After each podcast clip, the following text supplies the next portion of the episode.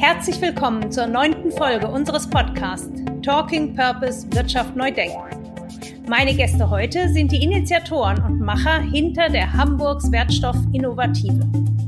Im Podcast erfahrt ihr, wie die einmalige Kooperation aus kommunale, privaten Anbieter, Wissenschaft, Weltkonzern und Handelspartner es geschafft hat, den Wertstoffkreislauf mit einer Waschmittelverpackung in Hamburg zu schließen und damit das erste Bottle-to-Bottle-Konzept auf den Markt zu bringen. Wir sprechen im Podcast darüber, dass der ökologische Fußabdruck Trendthema ist, aber nicht die Lösung aller Probleme. Über die Kraft von Verbraucherwünschen, über den fehlenden Bezug der Stadtbevölkerung zu ihrem Müll, die Probleme, die schicke schwarze Waschmittelflaschen in der Entsorgung mit sich bringen und warum es höchste Zeit ist, Müllmythen aufzuklären. Lasst euch inspirieren von der geballten Kompetenz und Innovationsfähigkeit meiner heutigen Gäste. Herzlich willkommen. Also Sie sehen, dass wir hier in der Wertstoffinnovative durchaus nicht alles nur Kindergeburtstag und Ponyhof ist, sondern dass wir auch schon offen diskutieren, uns austauschen und alle viel voneinander gelernt haben. Und dabei ist eben dann wichtig, so mit der Stadtreinigung und auch uns da drin, dieses kein Greenwashing, Fact-Finding und Beitrag zur ähm, Diskussion über Wahrheiten und über, über Daten, über Wahrheiten bringen und nicht nur ein weiteres Projekt machen, was dann wieder verschwindet, sondern was zu lernen, was beizutragen und dann auch die Informationen beizutragen. Deshalb ist so, ein, so eine Diskussion hier jetzt auch nochmal sehr schön, dass wir noch mehr Gelegenheit haben, das nach außen zu tragen, was da ist. Imke, du bist Head of External Affairs bei Unilever in Hamburg und unter anderem verantwortlich für den Bereich Kommunikation und die Betreuung aller Public Affairs Themen.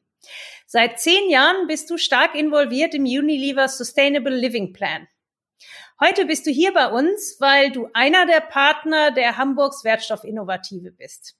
Mit dieser Initiative habt ihr das erste Hamburger Kreislaufprojekt ins Leben gerufen.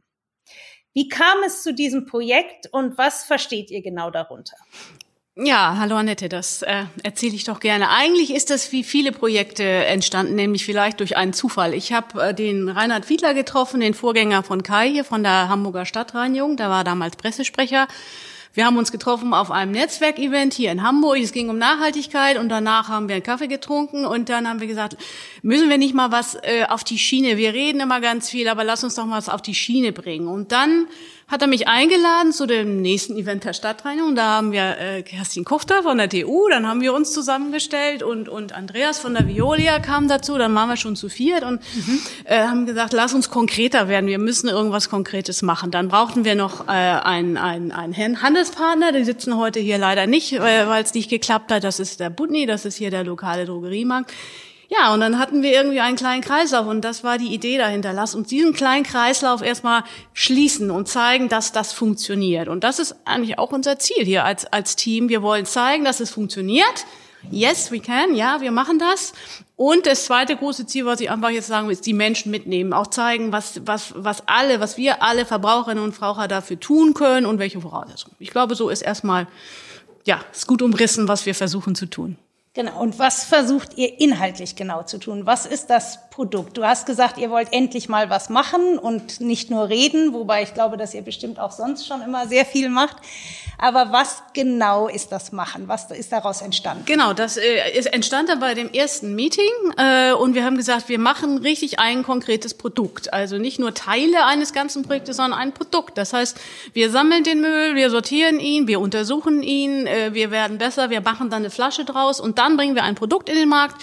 In diesem Fall haben wir uns für ein Waschmittel entschieden unter mhm. der Marke Sieben Generationen. Ähm, das hatte verschiedene Gründe, da kommen wir bestimmt gleich noch drauf, weil das einfach gut passt. Und das wird jetzt, steht jetzt eben bei Butni in den Regalen. Da sind wir auch sehr, sehr stolz drauf. Also, ähm, und dann haben wir diesen kleinen Kreislauf eben mit einem konkreten äh, äh Pro Produkt geschlossen. Das finde ich ist gut, weil dann kann man wirklich Learnings, dann, dann guckt man sich immer nicht nur Teile des Kreislaufs an, man guckt nicht auf Rezyklat und man guckt nicht nur im Labor irgendwas an, sondern im echten Leben. Frau Professor Kuchter, Sie sind Vizepräsidentin der Technischen Universität Hamburg und Professorin für Abfallressourcenwirtschaft. Darüber hinaus leiten Sie die Arbeitsgruppe Abfallressourcen im Institut für Umwelttechnik und Energiewirtschaft. Einer Ihrer Forschungsschwerpunkte liegt im Bereich des Polymerrecyclings, worum es ja auch bei diesem Projekt hier geht. Was ist die Revolution an diesem Produkt? Also die Ja, die Revolution in diesem Projekt ist, dass wir es erstmals geschafft haben, ein Roundtable wie eine Circular Economy zusammenzubinden. Denn dieser Idee, diese Idee von Kreislaufwirtschaft ist ja schon ziemlich alt und alle haben verstanden, dass wir das machen müssen, weil wir sonst mit den Ressourcen, die da sind, nicht auskommen. Aber dabei ist es oft stehen geblieben. Wir haben verstanden, dass wir es wissen müssen und jeder, jeder Bereich, die Forschung, die Produktentwicklung und der Vertrieb und das Recycling arbeitete in seinem eigenen Bereich mhm. und war da richtig gut. Aber die Kommunikation mit dem vor- oder nachgelagerten Partner in diesem Kreis war, war unterausgebildet. Mhm. Also war einfach ein Defizit. Und äh, da kam es dann zu in den letzten zehn Jahren zu einem sehr unschönen Bashing auch gegeneinander. Es hieß okay. immer, ihr plant die falschen Produkte. Das ging dann an Unilever zum Beispiel. Und äh, an die Stadtreinigung ging, ihr kriegt ja die Leute nicht dazu, dass sie trennen. Die wollen gar nicht trennen, die machen, schmeißen alles zusammen. Und ihr verbrennt es dann zusammen. Und dann äh, bei den Aufbereitern und den Sortierern bei Veolia kam es dann zu, ihr macht ja sowieso nur Schrott daraus und wer soll das denn wieder einsetzen? Mhm. Und wir in der Wissenschaft haben immer da drüber gestanden und gesagt, ja, ja, das haben wir die ganze Zeit gesagt. Und ihr hört ja nicht zu. Also ich war tatsächlich vor, noch vor fünf Jahren ziemlich frustriert, weil wir immer ja. gesagt haben, aber natürlich auch genauso wie die anderen auch ein Teil, ich bin nicht durchgedrungen. Ja. Und jetzt haben wir es geschafft, durchzudringen. Und was wir in dieser in diesem Projektzeitraum an Lernkurve hatten, war gigantisch. Also so von Verständnis untereinander. Wir dachten in der Forschung, da ist ein Rezyklat, das setzt sich wieder ein. Positiv verbucht. Ja. Und als das dann auf die Maschine ging, da war das nur ein großer Blob. Und da mussten wir dann lernen, da mussten die Aufbereiter lernen, dass Spezifikationen, also genaue Beschreibung des Materials, noch viel detaillierter sein müssen, um so ein gutes Produkt wieder zu werden. Und auch in dem, in der Herstellung musste gelernt werden, in dem Design. Das geht vielleicht nicht alles. Nicht jede Orchidee, die ich gerne an dem Produkt habe, mhm. kann ich im Kreislauf realisieren. Was ist das Besondere am Kreislauf? Kreislaufwirtschaft, ich glaube, das ist allen inzwischen ein Begriff, so wie Sie das auch eben gesagt haben. Das Wort geht schon länger in die Runde. Aber was ist jetzt zum Beispiel hier dran besser als, wir haben ja hier in der Hafen äh, City die, die, das äh, Start-up-Unternehmen Wildplastik oder Wild Plastic, ich weiß gar nicht, wie sie sich nennen, die äh, zum Beispiel Plastik aufsammeln und es dann zu Mülltüten verarbeiten. Aber das ist eben keine Kreislaufwirtschaft. Was ist das Besondere an Kreislaufwirtschaft? Was kennzeichnet die? Naja, die Idee ist ja grundsätzlich, dass wir mit dem leben und von dem leben wollen, was jetzt unser Planet hergibt, ohne es zu verbrauchen. Mhm. Denn wenn wir es verbrauchen würden, dann würden meine Kinder nichts mehr abbekommen davon. Und das will ich ja nicht. Also ist die Idee, das, was wir schon mal mobilisiert haben an Materialien, so clever zu mobilisieren, dass wir es wieder einsammeln können und nochmal benutzen können. Und äh, wir in Europa sind extrem knapp mit ganz vielen Ressourcen. Es ist wenig Öl da, es sind keine mineralischen, also keine metallischen Stoffe da. Wir sind die Ersten, die das lernen mussten. Mhm. Wir müssen mit dem Stock, mit dem Material, was wir auf unserer, was wir schon mal in Bewegung gesetzt haben, leben. Und das ist dann eben auch möglichst, das ist wieder so in der Forschung eine Herausforderung, nicht nur ein zweites Leben, sondern ein drittes, viertes, sieben Generationen mhm. brauchen wir dann da drin. Deshalb war dieser Produktname auch sehr schön auf solche Produkt aufgesetzt. Heißt das, dass man diese Flasche nochmal recyceln und wieder zu einer Flasche verarbeiten kann? Ja, unbedingt. Das ist genau der Ansatz, weil wir diese Flasche jetzt wieder einsammeln, auch die Materialien einsammeln, die dafür geeignet sind, um sie dann wieder einsetzen zu können. Kunststoff ist grundsätzlich eine begrenzte Lebenszeit, also das Polymer wird irgendwann so beschädigt, dass es nicht mehr gut ist. Das muss ich dann wieder auffrischen. Aber das kennen wir von Papier. Mhm. Da sagen wir siebenmal ja. geht. Bei Kunststoff wenn wir wirklich gut damit umgehen, geht's vielleicht auch siebenmal, aber nicht länger. Mhm. Aber so lange sollte es möglich sein. Und das ist jetzt das Zeigen, ja, es geht. Und es wird weitergehen, wenn wir uns alle, alle das, was wir gelernt haben, daraus auch anwenden. Trennen, designen, aufbereiten, reinigen und auch das dokumentieren. Das wäre vielleicht auch eine Frage an Sie, Herr Götze. Sie sind Leiter der Unternehmenskommunikation und Pressesprecher bei der Stadtreinigung Hamburg. Sie nennen das einen Bottle-to-Bottle-Kreislauf. Was ist das Besondere an diesem Kreislauf, den Sie hier in Hamburg geschaffen haben? Also zum einen ist es die, die Regionalität, dass man wirklich äh, mit Partnern vor Ort das hin, hinbekommen hat, äh, alle an einen Tisch zu bringen und eben genau die Bottle-to-Bottle, also aus den Abfällen, die wir einsammeln und weiter transportieren, eben am Ende auch im Regal wieder das Produkt zu haben, was, äh, was wir ja heute alle hier auf dem Tisch äh, haben. Also ich glaube, das ist äh, die große Herausforderung gewesen. Und ich möchte nochmal äh, anknüpfen an, an das, was äh, Kerstin Kuchtal gesagt hat. Ähm, die Herausforderung ähm, am, gleich am Anfang ist ja, die Partner zu finden. Und da sind ja einmal die Berührungspunkte, Berührungsängste, äh, sei es äh, wir als Kommunale mit den Privaten, dann haben wir noch die, die Wissenschaft dabei und ein, ein Weltkonzern. Das ist einfach auch so, so fürs Gefühl erstmal, wenn man sich Gedanken macht, mit wem will man das denn eigentlich machen oder wen braucht man denn dafür?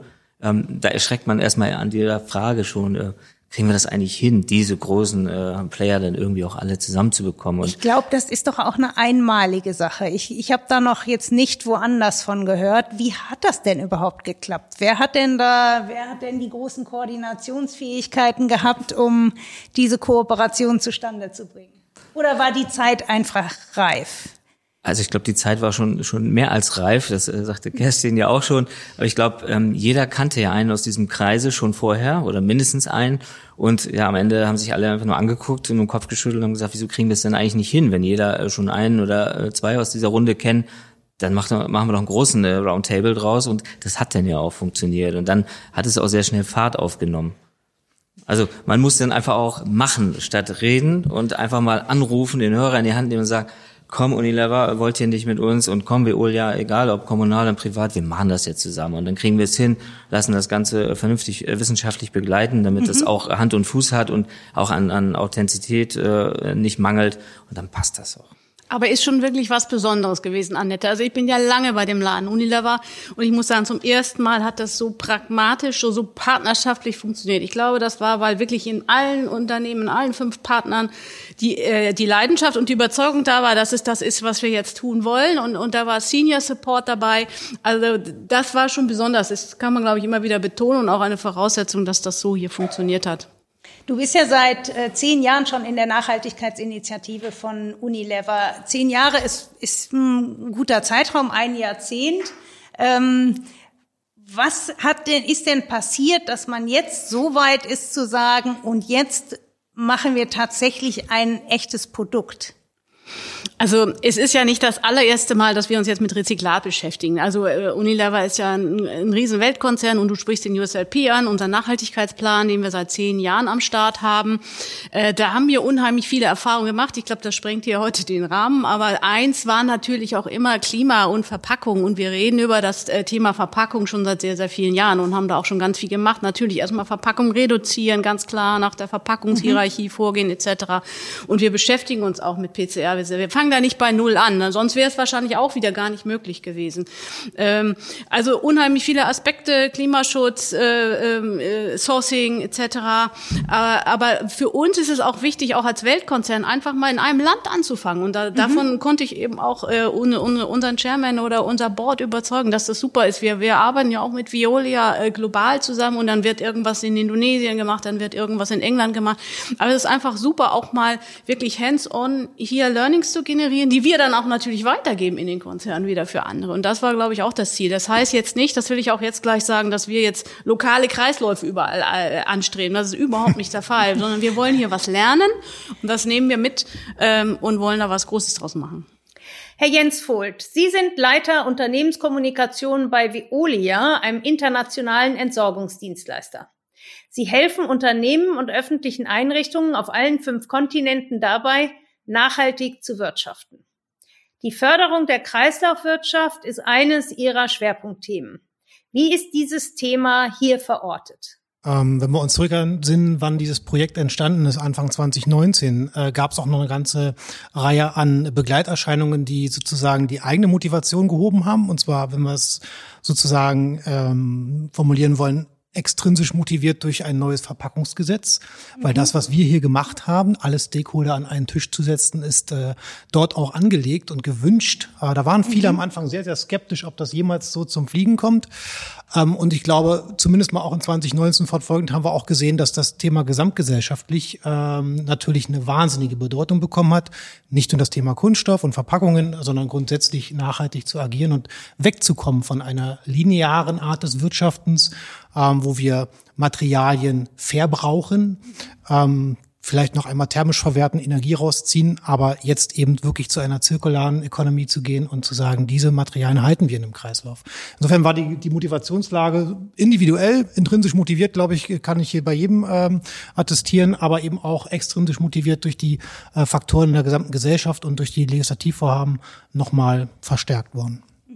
Herr Jensvold, Sie äh, kommunizieren ja viel, also als gesamte Initiative über diesen Kreislauf. Könnten Sie uns den noch mal im Detail vorstellen, was passiert, wo kommt der Kunststoff her und wie wird er verarbeitet? Wer, welch, wer von Ihnen hat welchen Teil in dem Prozess? Ja, sehr gerne. Also das Projekt hat ja eine regionale Wurzel. Wir fangen also am besten bei dem Verbraucher zu Hause an, der eine leere Verpackung, jetzt mal dahingestellt welche, äh, in den Händen hält. Er ist äh, gebeten, und das ist auch Teil dieses Projektes, darüber aufzuklären und zu kommunizieren, das bitte in die Hamburger Wertstofftonne oder den gelben Sack zu geben, damit es überhaupt eine Chance gibt, dass diese Materialien wieder ähm, aufbereitet werden und dann ähm, ein neues Leben in einem neuen Produkt erfahren können. Ganz kurze Frage dazu, wie, wie ist denn da in Hamburg der Prozentsatz? Ähm, läuft das gut? Wäre das wünschenwert, dass viel mehr getrennt würde? Oh, da müsste ich jetzt den Kollegen von der Stadtreinigung äh, bitten, da einzuspringen. Also ich glaube, grundsätzlich ist es immer wünschenswert, dass noch mehr getrennt ja. wird. Aber ich ähm, bin schon der Meinung, dass Hamburg da auf einem sehr guten Weg ist und alleine auch die, äh, wir nennen es ein bisschen äh, Anschlussquote. Also äh, wir haben schon viele Haushalte, die eben über diese ganzen Mülltonnen auch äh, verfügen und auch zumindest die Möglichkeit haben, äh, dass ja. sie ihre ihre Wertstoffe, ihre Abfälle auch vernünftig äh, voneinander getrennt äh, entsorgen können. Mehr geht immer, wissen wir, in, in, mhm. in jedem Bezug. Ähm, von daher ja, ist Hamburg aber schon um, relativ weit vorne und ähm, wir sind auch ehrlich gesagt schon ganz schön stolz auf die Hamburgerinnen und Hamburger, dass sie das äh, schon ganz gut hinbekommen.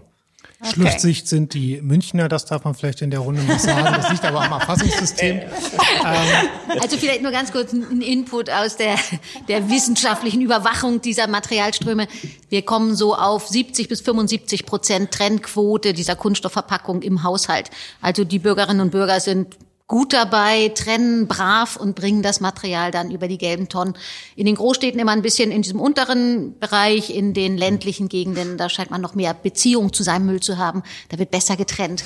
Und da kommen dann die höheren Quoten, die auch über 75 Prozent liegen können.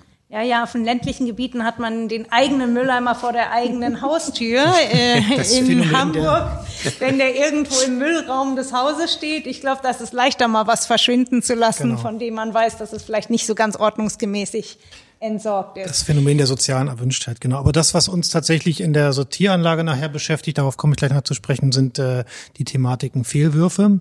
Ähm, und da ist, glaube ich, da braucht man nicht auf Hamburg alleine gucken. Da sind äh, insbesondere die Ballungszentren äh, eine Herausforderung.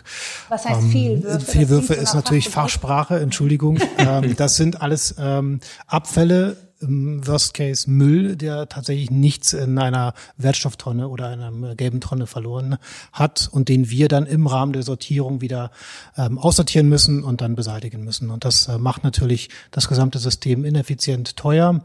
Ähm, und deswegen ist das ein großes Anliegen, darüber auch zu kommunizieren und die Bürger ein Stück weit, äh, ja, erziehen klingt so paternalistisch, aber schon zu motivieren, zu sensibilisieren. genau.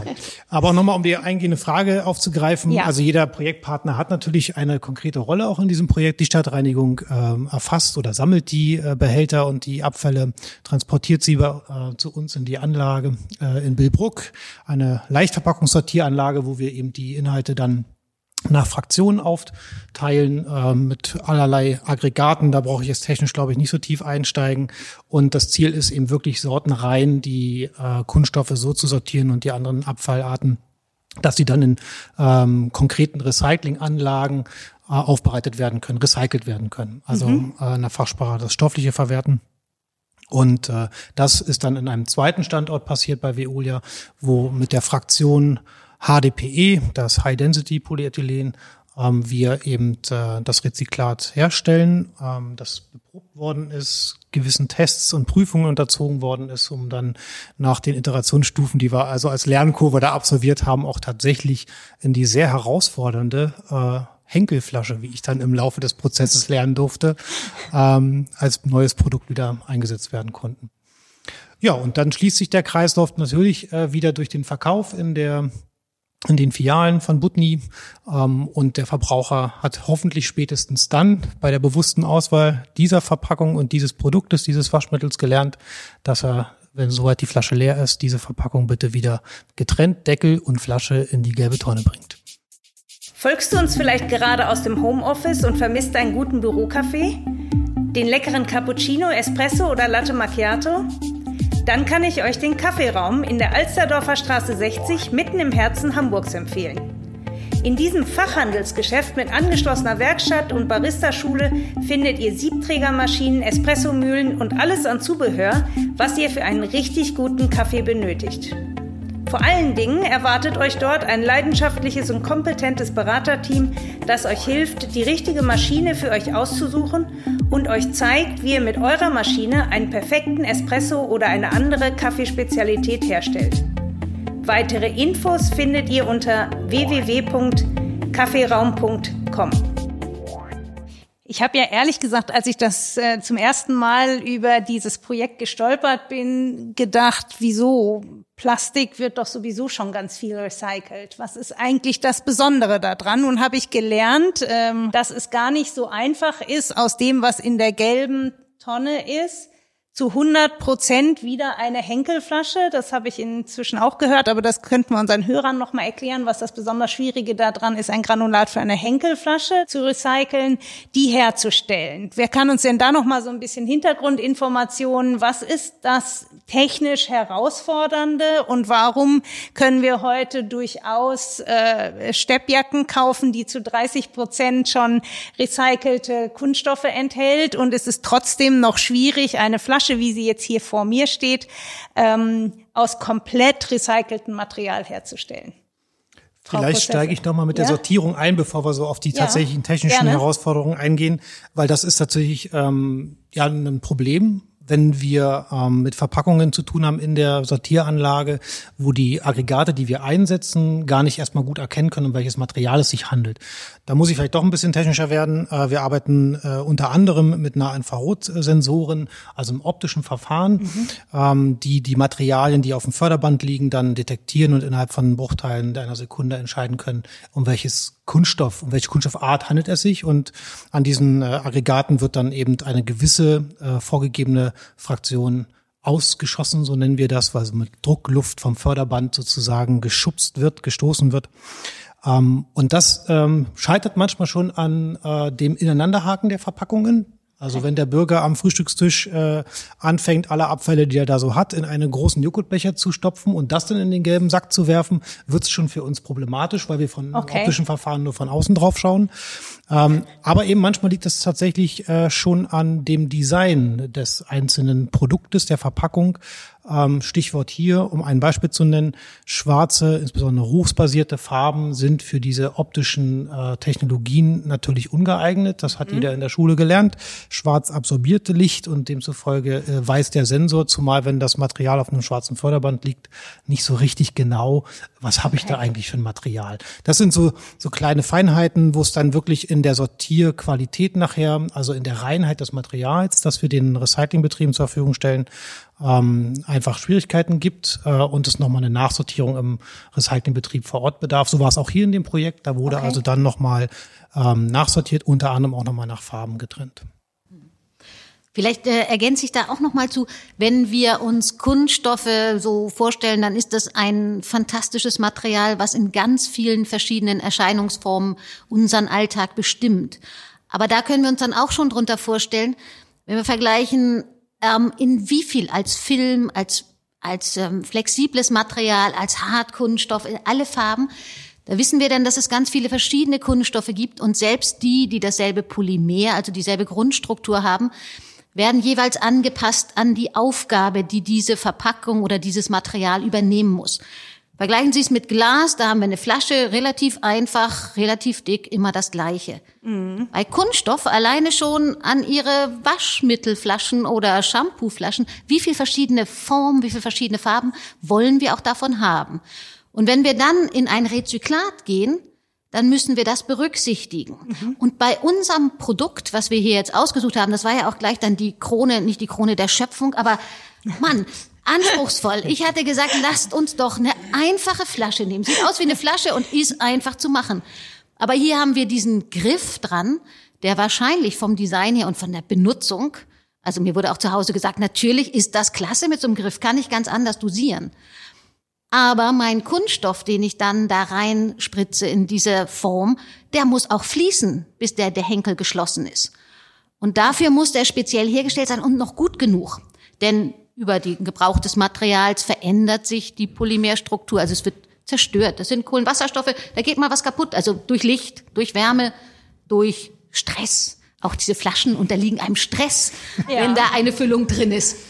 Ähm, und damit war das eine ziemliche Lernkurve und für alle und auch sehr, sehr in die wissenschaftliche Welt geht das rein, weil nicht Re Rezyklat HDPE ist nicht für alles zu gebrauchen. Das reicht noch nicht. Ne? Bei uns kam dann noch die Farbe dazu. Und das ist auch noch ein spannender Punkt. Ja, absolut. Natürlich, je mehr sie zusammenmischen, desto dunkelgrauer wird es. Also ja. das heißt, ähm, wenn ich jetzt bei einem hellen Kunststoff bleiben will, muss ich eine Vorsortierung machen. Also viele Herausforderungen, viel gelernt und viele Spezifikationen und unsere ganze Analytik im Labor musste das dann immer versuchen nachzubilden. Also ein Melt-Flow-Index gibt es da. Wie fließt das Material bei welcher Temperatur? Es sieht von außen gleich aus und es verhält sich total anders. Das mussten wir bestimmen können. Wie muss ich mir das vorstellen? Sie äh, an der TU haben Sie da praktische Versuche gemacht äh, für die Herstellung dieses Kunststoffs? Haben Sie tatsächlich die Produktentwicklung geleitet oder lag die jetzt bei Unilever in der Verpackungsentwicklung? Wie muss ich mir das vorstellen? Die lag natürlich bei Unilever in der Produktentwicklung. Wir haben aber die äh, Begleitforschung und das Controlling gemacht. Wichtig war der mhm. erste Ansatz, das muss sicher sein. Mhm. Also ich darf keine Schadstoffe da drin akkumulieren, die dann wieder in den Haushalt gehen. Mhm. Und ich darf keine, ähm, keine ungewollten Gerüche oder irgend sowas dabei haben. Auch eine spannende Entwicklung. Und dann nachher das versuchen zu beschreiben, als wir dann ein Rezyklat raus hatten, was unseren Anforderungen genügte, sodass wir dann da mitarbeiten konnten. Aber die Entwicklung lief tatsächlich bei Unilever, also da kann Imke vielleicht was Ja, sagen. ich kann das ergänzen. Vielleicht auch mal herzliche Grüße an unser Technikteam von hier aus. ja.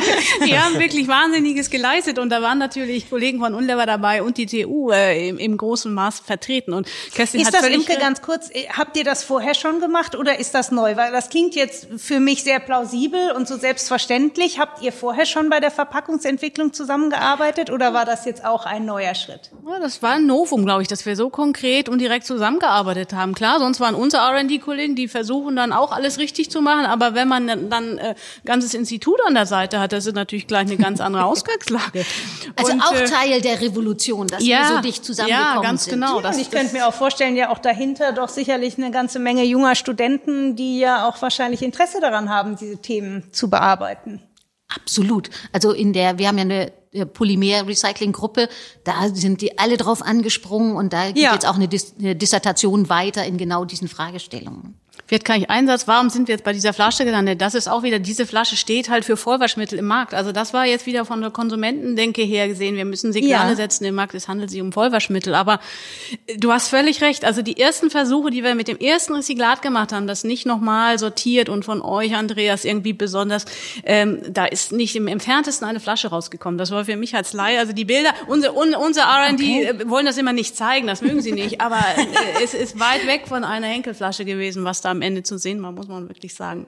Aber ich finde es das wichtig, dass wir das hier auch mal sagen, weil als jemand, der davon keine Ahnung hat, wie zum Beispiel ich, denke, Mensch, wenn doch recyceltes äh, Plastik jetzt schon in Kleidung eingehen kann, zu einem ja auch zum Glück ganz beträchtlichen äh, Anteil, warum kann man da nicht so eine Flasche herstellen? Ich finde das, glaube ich, wichtig, da auch ein bisschen Aufklärung äh, gegenüber den Verbrauchern und der Gesellschaft zu betreiben, um auch für Verständnis zu werben, dass das zum einen keine ganz triviale Aufgabe ist, zum anderen aber auch, und ich spüre hier ganz viel Energie im Raum, die ich sehr positiv finde, zum anderen aber auch, es ist machbar. Wenn man sich dann zusammentut und Kooperationen bildet, dann ist es durchaus machbar. Und das finde ich ist äh, eine ganz tolle Botschaft. Aber Imke, aus Marketing-Gesichtspunkten wahrscheinlich ist die Frage schon halb beantwortet. Ich möchte sie aber trotzdem noch stellen. Warum Waschmittel? Warum nicht ein Joghurtbecher? Warum nicht ein Margarinebecher? Warum nicht etwas, ja, ist Lebensmittel noch nicht möglich bei einem voll recycelten Produkt? Das ist genau die richtige Antwort, Annette. Lebensmittel ist einfach im Moment noch nicht richtig möglich. Da könnten wir nur aus der getrennten PET-Sammlung, also aus der getrennten Pfand-Flaschensammlung Material nehmen. Okay. Alles andere ist noch nicht zugelassen für den Bereich Lebensmittel. Insofern waren wir automatisch bei Kosmetik oder, oder Homecare. Äh, und das ist dann am Ende eine Entscheidung gewesen. Lass uns Homecare machen. Die Marke sieben Generation ist einfach, äh, ist, steht schon so ein mhm. bisschen für Nachhaltigkeit. Sie ist so positioniert. Sie hat auch äh, diesen Purpose. Vielleicht kommen wir da nachher noch mal drauf auf. Und äh, ähm, dann ist das auch ein glaubwürdiges Ensemble. Außerdem ist sie noch nicht so riesig. Das heißt, wir, wir haben da auch, muss man sagen, als deutsche Company auch ein bisschen mehr Raum, als wenn wir über globale Marken sprechen, die natürlich auch ja. wieder global äh, gemanagt werden. Da kann ich nicht einfach mal zu unserer Supply Chain sagen, können wir nicht äh, mal eben an den Unilever-Prozessen vorbei das haben wir in diesem Fall ja getan und das kann man natürlich besser denn lokal, als wenn man über globale, große, noch größere Marken spricht. Also viele Gründe, warum es am Ende sieben Generationen geworden ist und, und ein Waschmittel.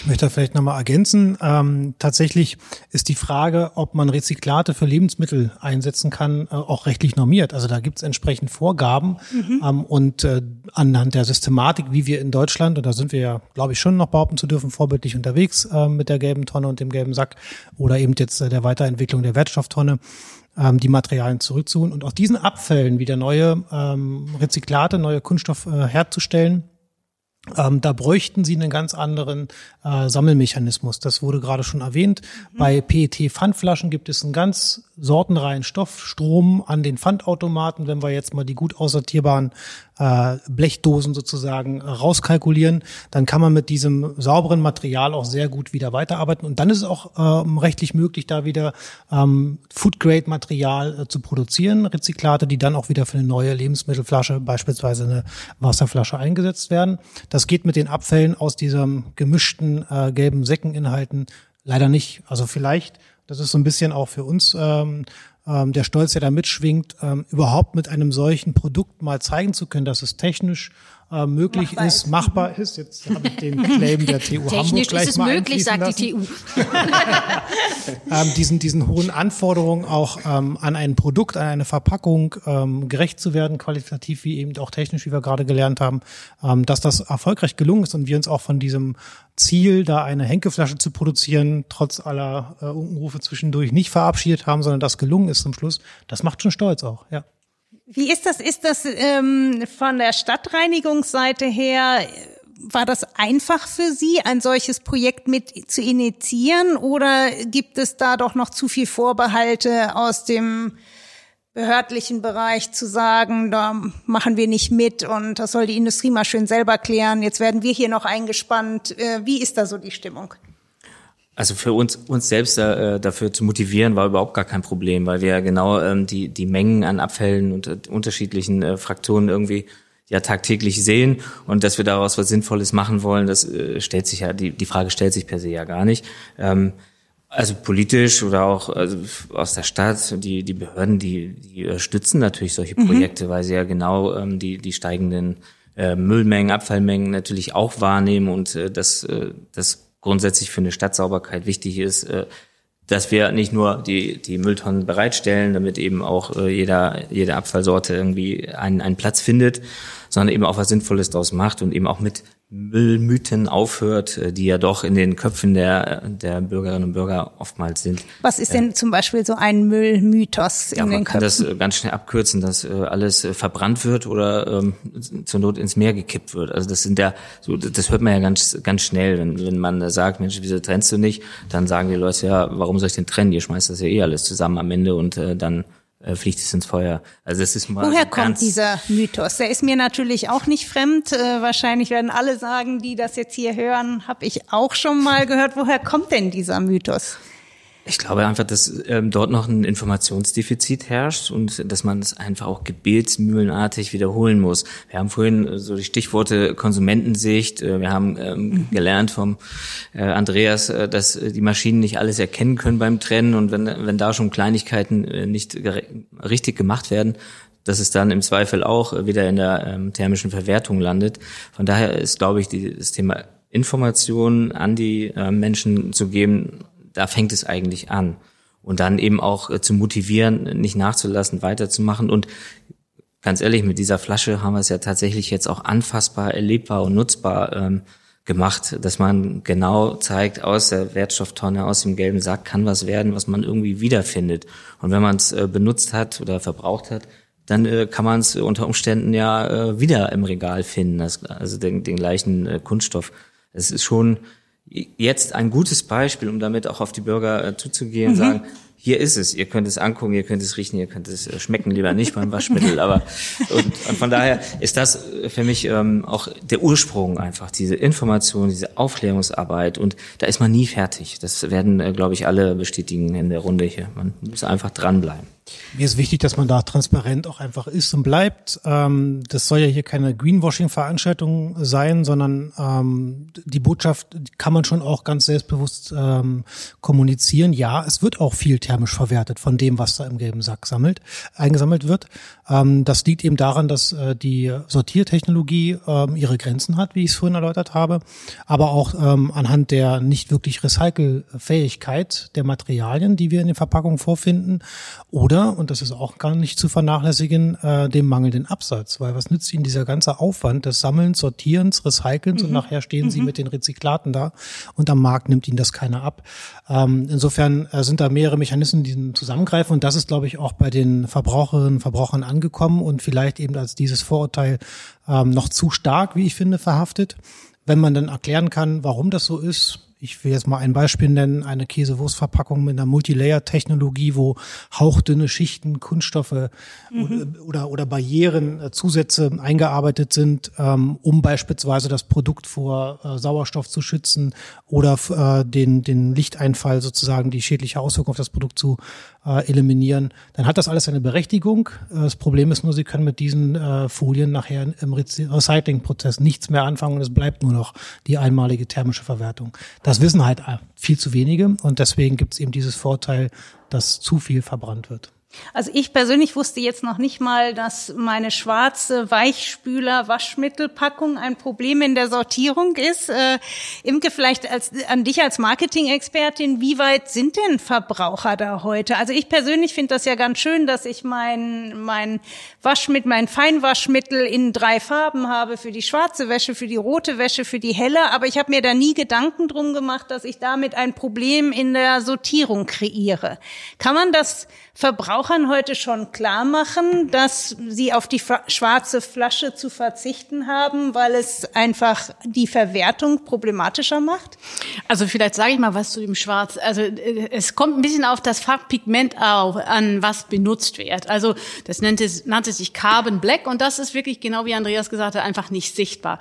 Äh, nicht nur Unilever, aber wir natürlich auch, und andere große Firmen. Wir sind mittlerweile weiter. Das heißt, es gibt ein neues Farbpigment, was wir einsetzen können, was dann detektierbar ist, was die Sortieranlagen, wenn okay. sie dann auch ausgerüstet sind. Das heißt, wir stellen jetzt langsam um. Wir haben ja auch mit einigen Marken schwarze Verpackungen. Das ist ja kein Geheimnis. Und wir werden permanent gefragt, warum macht ihr das noch? Also von den bewussten mhm. Verbraucherinnen und Verbrauchern. Und dann sagen wir, ja, wir, wir stellen um. Also zum Beispiel für eine Marke Axe, die ist einfach mit der Farbe schwarz assoziiert. Das ist schwer für Stimmt, uns umzustellen. Ja. Das ist marketingmäßig, wäre das der GAU. Ähm, aber die sind oder werden umgestellt oder sind schon zu einem Großteil umgestellt, muss man sagen. Und dann muss man natürlich klar sagen, das können auch noch nicht alle Sortieranlagen, das ist jetzt ein Schritt, aber wir machen auf jeden Fall was dran. Dass wir die Verbraucher mitnehmen müssen, da bin ich völlig dabei. Ähm, du hattest äh, neulich einen Podcast, da hat, äh, hat der Kollege gesagt, das Produkt muss sexy sein. Das ist, glaube ich, wirklich ganz wichtig. Die Produkte müssen mhm. in allererster Linie erstmal attraktiv sein. Wir können den Verbraucher nicht als erstes damit kommen, äh, er muss es anders anwenden, er muss es anders entsorgen. Ähm, das, das geht gar nicht. Also ein Produkt, das nachhaltige Produkt muss idealerweise wirklich in den Rhythmus des Verbrauchers, in den Rhythmus der Verbraucherin reinpassen. Es darf idealer auch nicht weise viel teurer sein. Und dann muss man mit, mit, mit guten Mitteln, also mit, mit schlauen, kreativen Mitteln, äh, Social Media etc. versuchen zu sagen, okay, du kannst deinen Beitrag leisten, indem du mhm. nämlich einfach Deckel und Flasche trennst und das dann wunderbar bitte in die gelbe Tonne tust und, und natürlich auch ihm sagen, warum er das tun soll. Das, deswegen ist auch, glaube ich, das ist ja eins unserer gemeinsamen Ziele hier, auch wirklich den Konsumenten nochmal wirklich zu sagen, was kann er dafür tun, damit genau das, was Andreas eben beschrieben hat, nämlich die Sortieranlagen haben ja, haben ja Limitationen, wenn alles zusammengestoppt ist oder so. Also genau darum geht es am Ende. Äh, der Verbraucher, die Verbraucherinnen können uns helfen und sie, und sie sollen auch helfen. Und das wollen wir ja auch gerne kommunizieren. Wir waren gerade bei, äh, bei der Farbgebung. Da will ich vielleicht nochmal ein Argument ja. geben, warum es vielleicht doch nicht so schön ist, das alles dunkel einzufärben, auch wenn sie sortierbar sind. Ähm, ich nenne diese Flasche immer so äh, ein attraktives Grau, wie sie so hier vor uns steht. Und da haben wir schon viel äh, leisten müssen, damit das so rumkommt. Äh, wenn Sie sich jetzt so den Drogeriemarkt, das Regal vorstellen, da haben wir halt alle möglichen Farbgebungen und äh, Zusätze in den Kunststoffen. Und die kriegen Sie natürlich dann nicht mehr so schön raus. Also das Rezyklat, das heißt, sie haben sehr viel Sortieraufwand äh, farblich ähm, vor dem eigentlichen Recyceln. Ähm, das Rezyklat ist dann halt einfach ein eher unattraktives äh, Grau, das ihnen keiner mehr so richtig abnehmen möchte und äh, für neue Produkte einsetzen möchte. Es sei denn vielleicht niederwertig, wie man es als Verbraucher beispielsweise im Folienbereich bei LDPE-Materialien aus den Müllsäcken kennt. Ja, schön, die sind halt äh, grau, dunkelgrau, äh, müssen auch nur noch einmal für irgendwas herhalten, nämlich den Müll zu sammeln und dann ab in die äh, Verbrennungsanlage.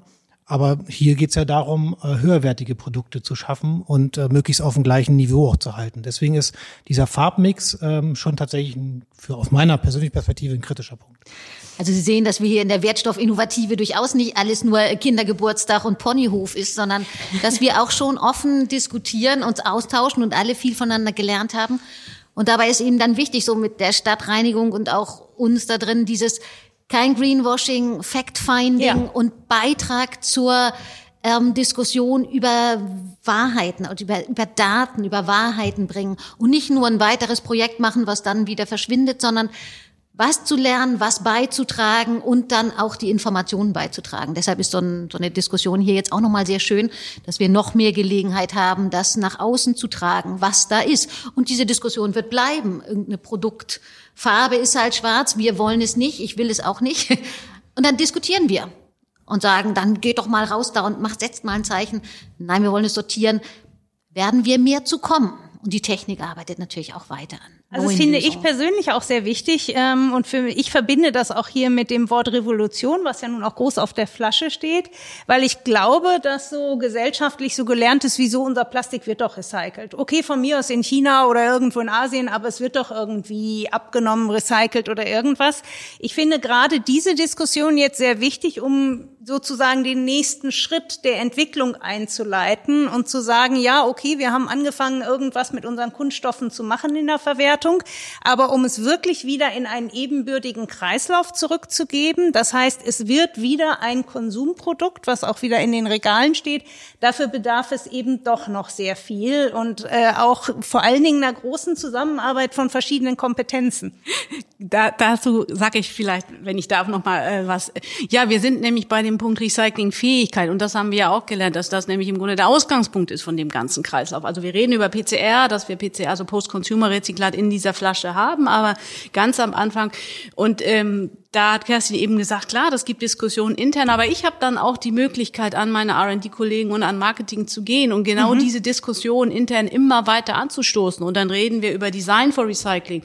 Und dann verstehen sie auch, warum sie, wenn sie das Produkt entwerfen von Anfang an, und das geht um Verpackung und Verpackung mit Produkt, weil das, das muss alles zusammenpassen. Und das ist, glaube ich, für unsere Firma wie unsere der wichtigste Punkt, dass wir von Anfang an all diese äh, Komponenten, also äh, der Marketier muss wissen oder der R&D zahlen die, wie wird diese Flasche recycelt, wie wird sie wieder aufbereitet. Mhm. Und wenn er das von Anfang an mitdenkt, oder sie, Entschuldigung, also sie oder er, egal, äh, das mitdenkt, dann äh, haben wir, glaube ich, schon viel gewonnen.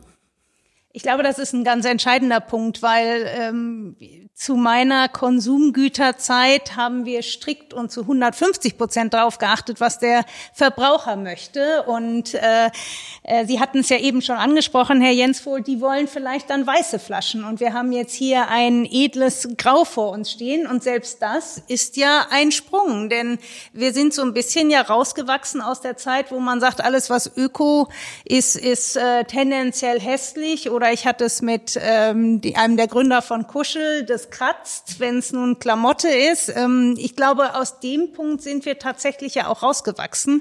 Äh, das akzeptieren äh, Verbraucher heute nicht mehr, weil sie meinen zu wissen, dass alles möglich ist technisch. Ich glaube, da ist noch ein bisschen zu leisten. Also sind sicherlich noch nicht alle Verbraucherinnen und Verbraucher überzeugt, aber dass wir das einmal schon hingelegt haben, ähm, kann man sehr schön an dem Beispiel des ähm, recycelten Papiers sehen. Das hat auch zunächst, mhm. als es eingeführt wurde, ziemlichen Widerstand gehabt. Ähm, heute gibt es vermutlich kaum noch größere Unternehmen, die äh, nicht 100% Recyclingpapier einsetzen, auch im Office-Bereich. Auch ja, wenn die dann nach zwei, drei Jahren total vergilbt aussehen, die Seiten. Aber in den allermeisten Anwendungsfällen ähm, diese Lebensdauer dieses ausgedruckten Blattes äh, wahrscheinlich diese drei Jahre ohnehin nicht erreicht. Aber genau also, da sollten wir nochmal ansetzen, weil die Einführung von Recyclingpapier, das war echt der Burner. Das ist so die, das ja. Role Model, da sollten wir uns anhängen. Und da waren alle am Anfang bereit, bisschen nachzugeben, bisschen einzugeben. Also die Farbe war nicht so toll oder es war haptisch nicht so toll. Das müssen wir natürlich für Kunststoff auch machen, weil mhm. diese glossy, shiny Oberfläche, mhm. das kriegen wir im Moment nicht hin. Also zumindest nicht in großem Maße, in kleinen Maßen nur. Und dass man diese Chance auch dem Kunststoffrecycling gibt, dafür werben wir, dass wir uns dahin entwickeln. Und wenn wir es dann nicht alles Homecare in Weiß machen, was ich gerne hätte, sondern dann bei den Farben bleiben, dass wir zumindest damit leben, dass es irgendwie gräulich oder nicht ganz so shiny in der Oberfläche ist dann. Das ist so diese, diese, dieses, was hier auch rauslaufen soll. Ja, lass uns noch mal so starten wie mit Papier und dann sind wir in ein paar Jahren auch hier richtig gut beim Kunststoffrecycling. Das finde ich ein super Vergleich, weil mein äh, Sohn legte mir heute zum Beispiel gerade heute Morgen seinen Schulplaner hin, der jetzt auch in recyceltem Papier gemacht wird und hat mir dann mit seinen elf Jahren auch erklärt, warum er das für sehr sinnvoll hält, dass er jetzt endlich umgestellt ist von dem schönen weißen Shiny Papier auf Recycled Papier. Ich glaube, das ist tatsächlich ein Lernprogramm, aber es braucht auch aus meiner Sicht Initiativen wie diese, um diesen Lernprozess immer weiter voranzutreiben und auch eben dem, was ihr ja auch ganz am Anfang gesagt habt, dem müssen dann auch Taten folgen. Im Moment ist es ja eher so, Herr Götze, Frage an Sie. Ich habe gelesen, Müllmenge ist durch Corona extrem gestiegen oder doch merkbar gestiegen.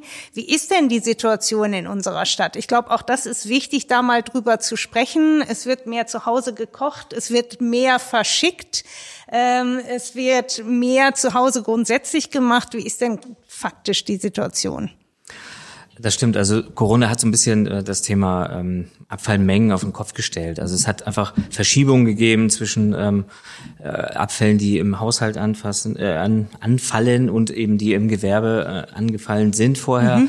Nur haben wir ein paar äh, durch den Lockdown ein paar äh, Schließungen äh, oder ein paar vorübergehende Schließungen, so dass sich tatsächlich vieles jetzt äh, auch durch Homeoffice nach Hause verlagert. Das heißt, entsprechend ist äh, bei in den Haushalten fällt mehr Verpackungsmüll an, es wird mehr zu Hause gekocht, es wird eher auf Nummer sicher äh, eingekauft, das heißt lieber zwei äh, doppelt verpackt als äh, unverpackt, was mhm. natürlich auch kein guter Trend ist, wenn man äh, mal mhm. ehrlich auf die Bilanz schaut. Und wir haben da schon festgestellt, dass es äh, mehrere tausend Tonnen ähm, im Vorjahresvergleich mehr an Verpackungsmaterialien äh, sind, die jetzt einfach gesammelt werden durch uns. Und ja, das ist ein, ein Trend, der jetzt gerade durch äh, die Pandemie bedingt ähm, ja, sichtbar wird. Ähm, ähnlich ist, äh, Sie haben es gerade angesprochen, das Thema Papier, viel ist nur noch im Online-Handel mhm. äh, zu bekommen. Die Menschen gehen weniger raus und bestellen das. Das kriegen wir auch im Straßenbild natürlich ähm, reflektiert. Äh, wenn da an den Depotcontainern äh, noch der 400. Karton einfach daneben gestellt wird, mhm. das ist nicht schön, das ist äh, auch nicht erlaubt, davon mal abgesehen. Aber ich glaube, das ist auch ein Stück weit, sind das auch Verzweiflungstaten, die da gerade passieren. ähm, es ist eine neue Situation, die, die wir alle nicht, nicht äh, wollten, die wir auch in der Zukunft nicht wollen. Es sind neue Herausforderungen, die wir angehen und ähm, wir beobachten das natürlich ganz genau, wie sich die Abfallmengen jetzt in den nächsten äh, Monaten und Jahren auch entwickeln. Grundsätzlich muss ich sagen, hat Hamburg schon äh, in der in der Hausmüllanalyse schon einen Rückgang der des pro Kopf äh, Abfalls mhm. äh, zu verzeichnen in den letzten Jahren. Das ist immer nicht viel, das ist mal ein, zwei Kilo, die da vielleicht runtergehen, aber es ist ja schon mal was. Was äh, Corona jetzt mit uns macht und äh, mit den Mengen, das äh, bleibt äh, spannend und äh, ja, wir können aber trotzdem nicht aufhören, darüber zu informieren, dass äh, Trennung auch wichtig ist und dass es gut gemacht werden sollte möglichst. Und ja, da fangen wir natürlich auch schon bei den Jüngsten an. Also das ist ja auch kein Thema, was jetzt die Konsumenten für unsere Flasche hier, die, die wir äh, gerade besprechen, äh, angeht, sondern wir fangen ja schon in, in äh, Kindertagesstätten an, wir fangen in, in Vorschulen an, wir machen viel äh, Umweltpädagogik, Umweltbildungsangebote, mhm. äh, um wirklich auch äh, bei den Kleinsten anzufangen und nicht bei den Konsumenten, die irgendwann die erste Waschmaschine kaufen und dann, dann. auf sich gestellt sind und äh, ein Waschmittel für sich äh, gewinnen wollen. Ähm, was ich äh, vielleicht noch zu dem Waschmittel sagen äh, würde, ist das Design, was wir da gemacht haben. Wir haben gesagt, äh, das Grau ist vielleicht nicht so nicht so schön oder es wird noch nicht so als als schön äh, angenommen. Ich glaube, mit mit in der Verbindung mit dem Etikett und mit dieser, ich sag, ich sag mal, mit der mit der Liebe zu Hamburg, äh, die ja hier ausgeprägt ist in mhm. der Stadt. Man munkelt ja, es ist die schönste Stadt der Welt ist. Stimmt das doch auch, oder? Weiß man, das munkelt man. ja, ich will auch sagen, das also wollen wir hier nicht in Frage stellen. So, so ganz, ganz persönlich sehe ich das natürlich äh, absolut so, aber ich glaube, ähm, das ist auch ein Fund, was man nutzen kann. Und äh, diese Flasche ist ja nun auf Revolution, auf äh, sauber Hamburg, was wir darauf geschrieben haben. Das hat so ein bisschen den äh, Schanzenstyle da drauf. Also um das mal so ein bisschen zu beschreiben, das kann ja auch ein, ein Trendsetter werden, dieses Produkt. Und ähm, allein deswegen äh, sage ich mal, ich nehme das Grau äh, in Kauf äh, und stell's äh, nehme das andere zu Hause vielleicht, habe dann aber ein schickes Etikett, was mich irgendwie in Verbindung mit Hamburg und auch mit dem Partnerunternehmen bringt. Und ich glaube, wenn wir das schaffen, da mhm. so, so einen Kult, äh, so einen Trend draus zu machen, dann haben wir was gewonnen und dann zahlt das auch äh, auf das ein, was, was Kerstin sagt. Wir machen das wie mit dem Altpapier, brauchen noch ein bisschen, mhm. aber wenn wir so ein, mal, äh, so ein Produkt mal starten lassen, dann ist das was Feines. Und ich glaube, wir sollten einfach nur nicht nachlassen. Und das ist ein guter Anfang, sehr guter Anfang. Heidi Schön, dass du noch mal alle wollen nur, nur ganz kurz, dass du da Hamburg noch mal angesetzt hast, weil ich glaube, dass der vorhin fragst du nach diesem Erfolgsfaktor, wie kam es dazu? Ich glaube, dass Hamburg ein wichtiger Treiber ist. Also so dieses Hamburg meine Perle, das kommt auch, ja, wir wollen es hier machen und wir wollen es hier zeigen und die Stadtreinigung geht dann auch mal und sagt, jetzt wollen wir das mal machen und hat dann natürlich auch Wumms, um Leute zusammenzuholen, die vorher mhm. nicht zusammengesprochen haben. Aber Hamburg ist für mich ein wesentlicher Erfolgsfaktor an diesem Produkt oder an dieser Innovative. Ja, vielleicht hat das ja sogar ein bisschen davon, äh, was Sie am Anfang gesagt haben, die Menschen auf dem Land haben mehr noch Beziehung zu ihrem eigenen Müll. Vielleicht kann man durch solche Initiativen ja auch im städtischen Umfeld mehr Beziehung zum eigenen Müll herstellen. Also wenn ich mir jetzt denke, dass diese Flasche vielleicht aus meinem eigenen Abfall, aus meiner eigenen gelben Tonne irgendwo zu einem Fatzelchen entstanden ist, bekomme ich ja eine gewisse Beziehung dazu. Ich finde das deutlicher, als wenn ich weiß, es wird irgendwo hinverkauft oder es wird in die, in den grauen Müllsack verwandelt, von dem Sie vorhin sprachen. Ich wollte noch eins ergänzen, bitte nicht Flasche nicht zu einem Kultobjekt hochstilisieren, sonst stehen die alle auf irgendwelchen Schrankwänden und landen nicht mehr in der gelben Tonne und damit ist der Kreislauf nicht mehr geschlossen. bitte wieder entsorgen, wenn die Rest entleert ist. Apropos Kultobjekt, mich würde natürlich sehr interessieren, wie die Resonanz von den Verbrauchern ist. Wie kommt denn das Produkt im Markt an? Ähm, mit welcher Motivation wird es gekauft? Vielleicht ganz kurz. Ich habe mich am Anfang gewundert, dass so wenig über das Waschmittel an sich da drauf steht. Ich kaufe schon relativ gezielt. Man hat ja so viel Auswahl. Ich kaufe dann Waschmittel für heiß und für nicht so heiß und für bunt und für dies und das und jenes. Und hier steht ja jetzt Original Waschmittel drauf. Das ist das Einzige, was ich zumindest auf der Vorderseite finde. Imke, willst du vielleicht da mal die Verbraucher Ja, ja, gerne. Das mache ich. Du hast völlig recht und wir werden da auch äh, drauf angesprochen. Also wirklich, das Etikett ist oder was weggemacht worden. Wow, es soll rausstehen im, im Regal. Es ist etwas Besonderes. Und dann äh, wollten wir äh, die Information mitgeben: Waschmittel, Original Waschmittel. Wie gesagt, die Flaschenform zeigt eigentlich normalerweise an, äh, an dass es sich um Vollwaschmittel handelt. Aber das wurde auch mhm. diskutiert. Wie gesagt, äh, äh, konstruktiv diskutiert in der Innovative. Alles, was natürlich äh, rechtlich vorgeschrieben ist, steht hinten drauf gekauft, deswegen eng bedruckt. Da steht dann wirklich alles drauf, wenn man Inkis oder was auch immer wissen will, das steht da. Ähm, Dafür hat man sich entschieden. Ja, das, das Produkt jetzt mal zum Absatz steht bei Butni. Also äh, als wir unsere Kampagne ge äh, gestartet haben, muss man sagen, in Social Media super, super gut angekommen, super gute Resonanz ähm, äh, von der Fachpresse, von Influencern etc. etc. Ähm, die Verbraucher, ähm, auch das ist ein Learning, äh, müssen wir noch anders, also das ist noch nicht, wir haben ja am Anfang diskutiert, einfach diese Information, es ist 100 Prozent aus PCR, das müssen wir noch mehr dramatisieren. Also jeder, der da auch eine Idee hat, hat, gerne, äh, gerne zu uns. Äh, äh, wie können wir das machen? Weil darauf kommt es am Ende an, dass der Verbraucher in diesem Kreislauf voll mit drin ist und dass wir das machen. Also die Abverkaufszahlen habe ich jetzt nicht genau im Moment, aber ähm, ähm, es wäre schön, wenn wir noch ein paar mehr abverkaufen, wenn ich das von Butni richtig gehört habe. Ja, also ich bin positiv, das soll jetzt nicht negativ sein, aber ähm, äh, wir müssen noch, äh, noch schauen, wie wir die Kommunikation noch verbessern. Und wir werden das Projekt ja auch weiter verfolgen, genauso wie Kai es eben gesagt hat. Ähm, wir wissen noch nicht genau wie, aber wir werden äh, ja weitermachen. Das ist ja erst der allererste Schritt, den wir jetzt hier gemacht haben. Und ähm, da gibt's bestimmt noch viel zu lernen und viel zu machen und viel zu tun. Vielleicht kann ich noch ergänzen, dass es natürlich auch schon viele Follower in diesem in dieser Innovative gibt. Also was bei uns an Anfragen kommt nach dieser aus der aus der Herstellerwelt und aus ja. der Recyclingwelt, was da einfach sagt, ihr macht da so tolle Sachen, wollen wir auch, denn jeder Hersteller hat natürlich jetzt eine Plastic Pledge, also versprochen, zirkularer zu werden mit ja. den Verpackungen. Und die rufen dann bei uns an und sagen, wann öffnet ihr das denn, dass wir da mitspielen können oder können wir nicht ein eigenes Projekt machen? Also da sind ähm, und im Moment ist das noch nicht möglich. Das ist wir, wir, also wir wollen das ja scheren. Das war ja auch so eine Idee, wo man sagt, dass wir das einfach auch weitergeben wollen, diese Erfahrung und dass wir das als Beispiel setzen wollen. Also nicht, dass wir Unilever irgendwas wegnehmen wollen, aber dass natürlich das auch den ganzen Markt treiben soll. Und das ist, das ist gigantisch. Also selbst wenn ich auch eben sage, also die Verbraucherinnen und Verbraucher haben sich jetzt nicht bei mir gemeldet, aber die Hersteller, mhm, mh. zumindest aus dem lokalen Umfeld, das ist gigantisch, stehen dann alle da und sagen, wir auch. Ja, macht, lasst uns machen, zeigt was. Genau so ist das dann. Also deshalb ist es so begeisternd, das Ganze. Also das, das ist so hier so, das ist, das ist einfach cool. Ist das denn mengenmäßig begrenzt oder lässt sich das leicht skalieren? Also das ist ja jeder wird ja mit seiner eigenen Verpackung oder mit seinen eigenen Ansätzen dann da reingehen oder auch mit seinen eigenen Ideen. Wie kann ich das markieren, was ich auf den Markt bringe, um mhm. es dann mhm. wieder zurückzuholen? Da läuft jetzt viel und das scheint dann so, die identifizieren Hamburg als Kristallisationskeim für sowas. Mhm, und kommen das ist doch jetzt toll.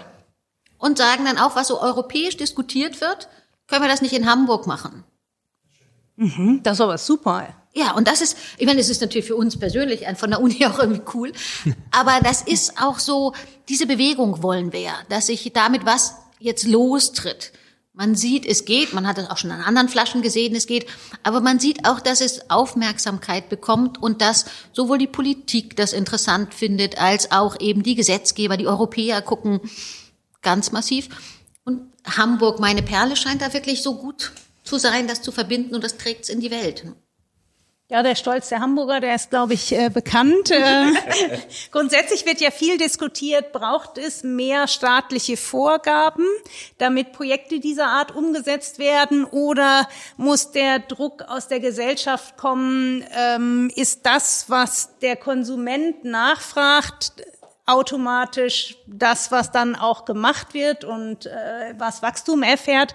Wie sehen Sie das und wie erleben Sie das? Sollte der Staat mehr eingreifen oder gucken wir auf den Verbraucher, damit natürlich auch auf uns? Wir sind ja auch alle Verbraucher. Ähm, es müsste sich eigentlich der Mensch mit seinem Konsum ändern, damit sich in der Wirtschaft was ändert. Wie sehen Sie das? Alles zusammen.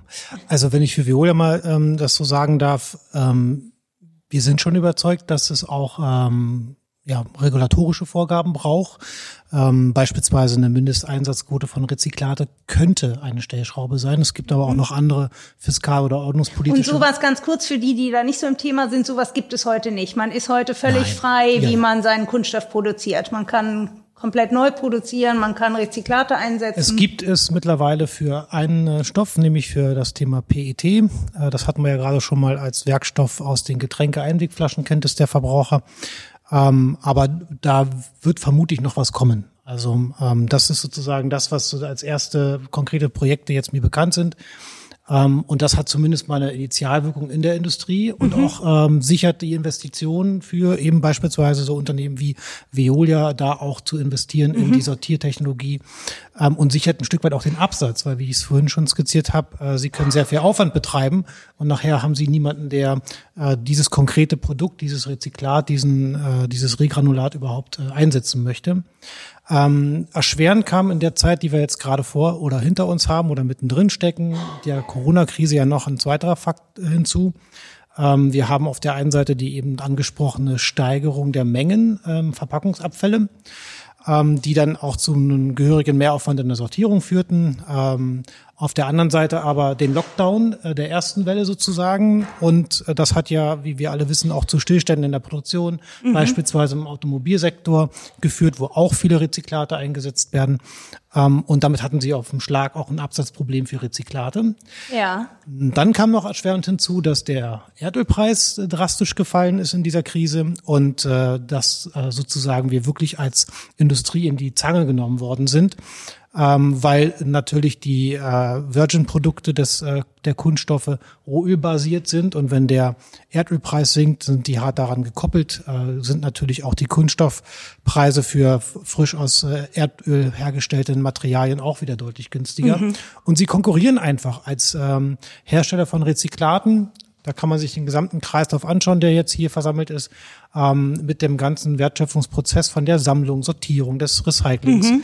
ähm, preislich sehr stark mit diesem Virgin-Material. Und das ist ähm, bedingt nur sozusagen in den Abteilungen, die dafür die Produktentwicklung beim Verpackungsdesign zuständig sind, ähm, mehrheitsfähig, sage ich mal so, ganz vorsichtig formuliert, doch bitte wieder ähm, Rezyklate einzusetzen. Es gab sogar Unternehmen, die innerhalb der Krise aufgrund dieser immer weiter auseinandergehenden Schere zwischen den Preisen für Rezyklaten und dem Neumaterialien äh, leider sogar wieder umgeschwenkt sind in den Einsatz äh, 100% Neumaterialien.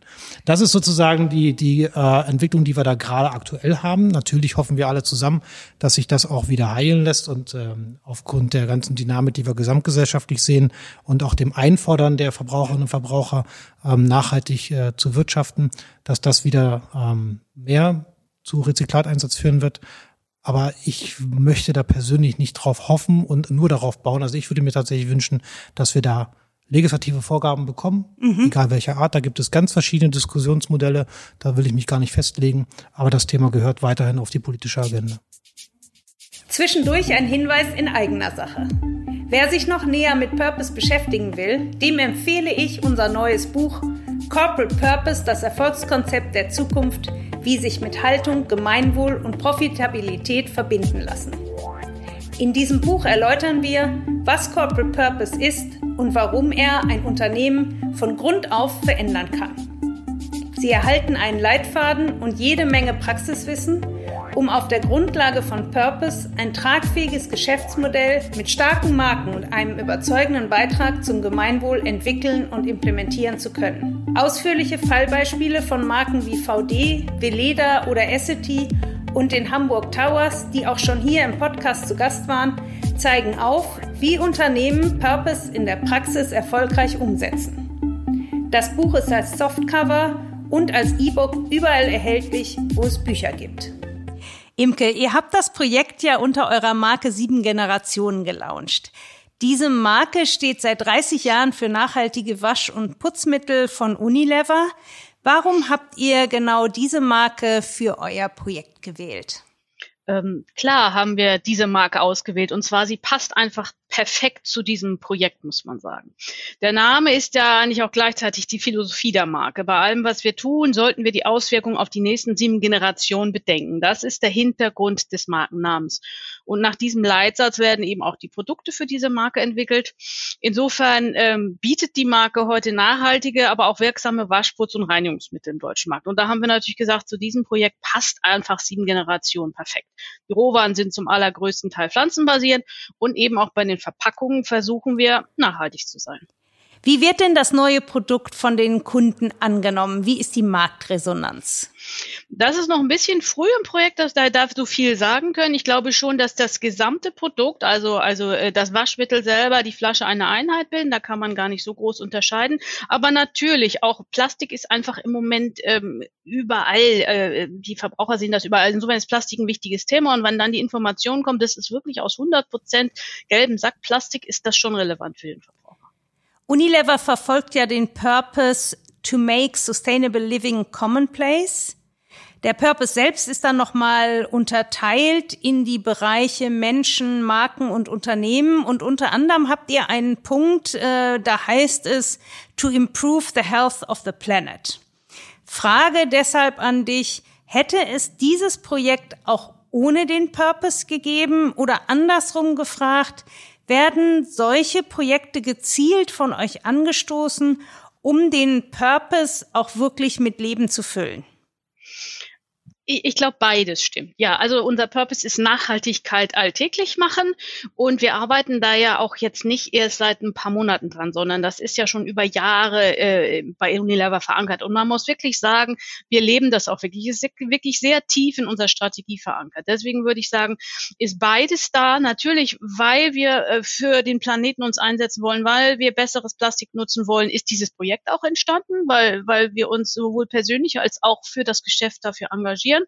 Aber solche Projekte nützen natürlich auch. Also dieses Projekt, wir reden jetzt, wir reden hier darüber und wir nehmen diese Botschaften mit. Und das ist ja auch ganz wichtig im Bereich Nachhaltigkeit, dass man möglichst immer viele Menschen findet, die mitmachen äh, und die dem folgen, weil sonst können wir in Richtung Kreislaufwirtschaft nichts erreichen.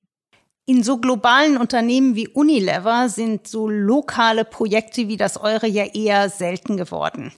Ist der Purpose der Grund oder hat der Purpose es begünstigt, dass ihr jetzt die Möglichkeit hattet, ein Hamburger Projekt, also nicht mal national, sondern auf die Stadt Hamburg bezogenes Projekt in die Tat umzusetzen, um eben in kleinen Schritten zu zeigen, ja, wir leben unseren Purpose und wir können etwas verändern und äh, wir können tatsächlich einen Beitrag zu mehr Nachhaltigkeit schaffen. Ja, da, da bin ich bei dir, das, das stimmt sicherlich. Also ähm, das lokale Management ist vollkommen überzeugt von diesem Nachhaltigkeitsansatz in Unilever. Und wir sagen ja auch wirklich, ähm, Nachhaltigkeit und Business widersprechen sich nicht. Das war ja vor zehn Jahren noch immer die Frage, sondern sie, sie bedingen sich gegenseitig. Das heißt, nur nachhaltig können wir wachsen. Das ist ja unsere Philosophie. Und ich glaube, weil eben auch das lokale Top-Management da voll hintersteht, ist dieses Projekt auch so gut zustande gekommen. Und das gilt übrigens auch für alle Partner. Das war mein Eindruck, dass das bei allen Partnern so ist. Es wird ja auch diskutiert, ob es eine ausgezeichnete Ökobilanz auf den verschiedenen Produkten geben soll.